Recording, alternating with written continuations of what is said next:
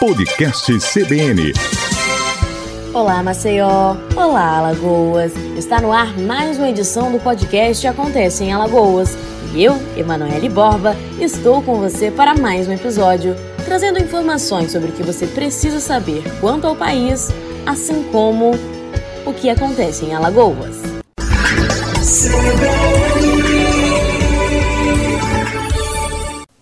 presidente Jair Bolsonaro vetou integralmente o projeto de lei que previa a prioridade à mulher chefe de família no pagamento do auxílio emergencial.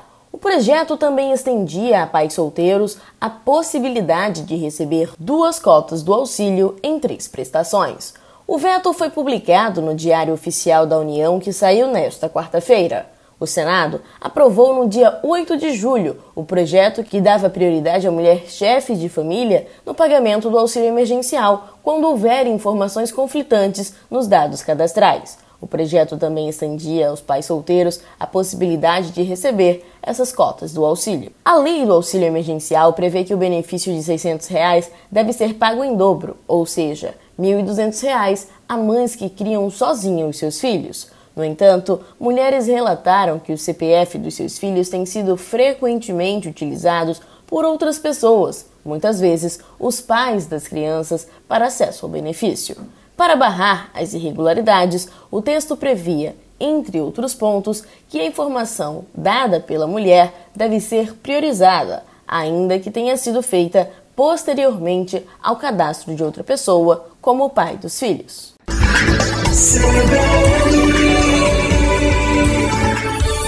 Ao menos nove países que desenvolveram uma vacina para o coronavírus já testaram em humanos. Segundo a atualização mais recente da Organização Mundial da Saúde, todas estão bem encaminhadas, mas apenas, mas apenas o Reino Unido, a China e os Estados Unidos chegaram à terceira e última etapa.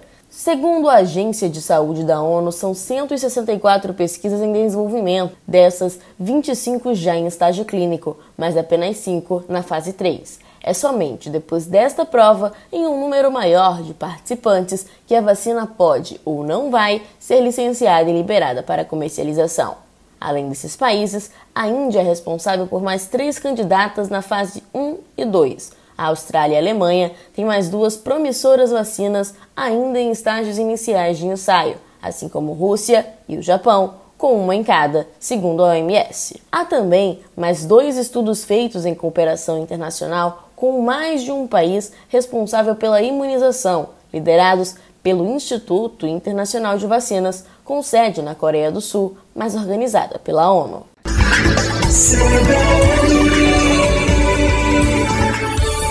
O governador Renan Filho, em entrevista coletiva e online, anunciou que Maceió vai permanecer na fase amarela do distanciamento social controlado e todos os municípios do interior de Alagoas vão avançar para a fase laranja, as mudanças terão validade por 15 dias e já estão em vigor.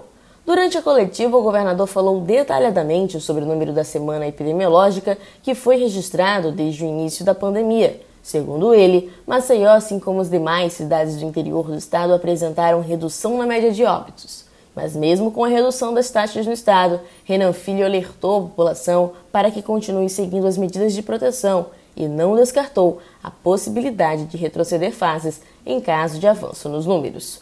O governo anunciou também uma mudança nas regras gerais da fase amarela. Segundo Renan Filho, o novo decreto vai permitir a reabertura das academias de ginástica, que só seriam permitidas na fase azul.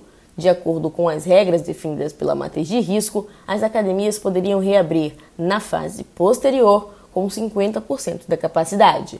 Agora, a reabertura passa a acontecer antes do previsto.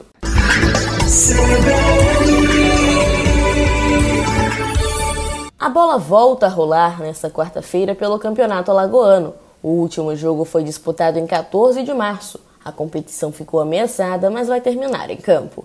Depois de quatro meses de paralisação, o estadual retorna com três jogos pela sequência da sexta rodada. Com protocolo sanitário rígido no combate à Covid-19, as partidas serão de portões fechados, sem a presença do público. Nesta quarta, os duelos Asa, CSA, CRB, Coruripe, Jaciobá e Céu serão disputados à tarde, no mesmo horário, às 4 horas. Ficou acertado também que as semifinais e a finalíssima serão em jogo único, no Rei Pelé. Empate, empate, leva a decisão para os pênaltis. Vale lembrar que ficaram definidas algumas mudanças no regulamento. Não haverá, por exemplo, mais rebaixamentos neste ano.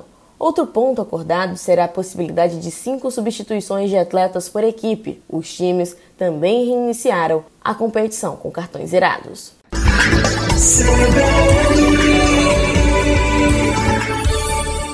No primeiro semestre desse ano, o Hospital Geral do Estado, HGE, assistiu 53.484 pessoas, sendo 37.557 aquelas que envolviam casos clínicos 1.006 em outros casos. Os acidentes continuam sendo a segunda causa para assistência médica, 13.334, sendo 9.307 casuais, 3.389 de trânsito e 638 de trabalho. Os casos clínicos representaram pouco mais de 70% da demanda. Também foram notificados 1.199 casos de agressão, sendo 516 em luta corporal, 353 por arma branca e 330 por arma de fogo. Ainda houve a admissão de 191 pessoas queimadas. 179 usuários tentaram suicídio, 12 afogamentos e 6 casos envolvendo violência sexual.